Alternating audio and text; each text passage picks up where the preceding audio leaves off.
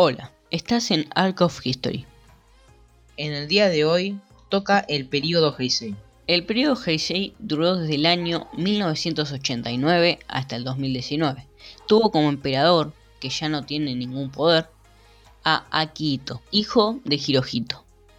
El suceso más importante de esta época fue la crisis económica que se formó.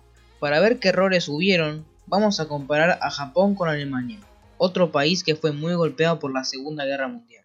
Principalmente fueron tres razones. El gobierno ayudaba a ciertas empresas grandes que vendían todo tipo de productos y comerciaban entre ellas. Estas tenían un alto nivel de burocracia e impedían la competencia con otras empresas.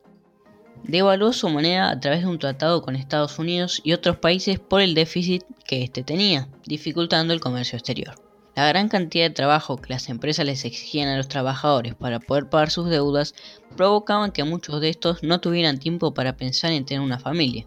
Al día de hoy, uno de cada cuatro japoneses tienen más de 65 años. Esto se traduce en más gasto público en pensiones y salud.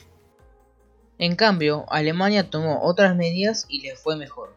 El gobierno permite la libre competencia, posibilitando que haya muchas pequeñas y medianas empresas, además de grandes no devaluaba la moneda a través de tratados, facilitando la compra de tecnología extranjera. Alemania tiene horarios de trabajo normales. Además, atrae a muchos jóvenes por la educación de alta calidad de las instituciones. Al día de hoy, Japón tiene una deuda del más del 200% del PBI.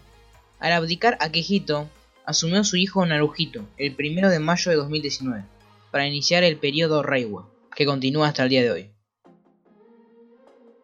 Bueno, este fue el último periodo de la historia de Japón. Espero que les haya gustado. Gracias por escuchar, gracias a Ligwell por la música y adiós.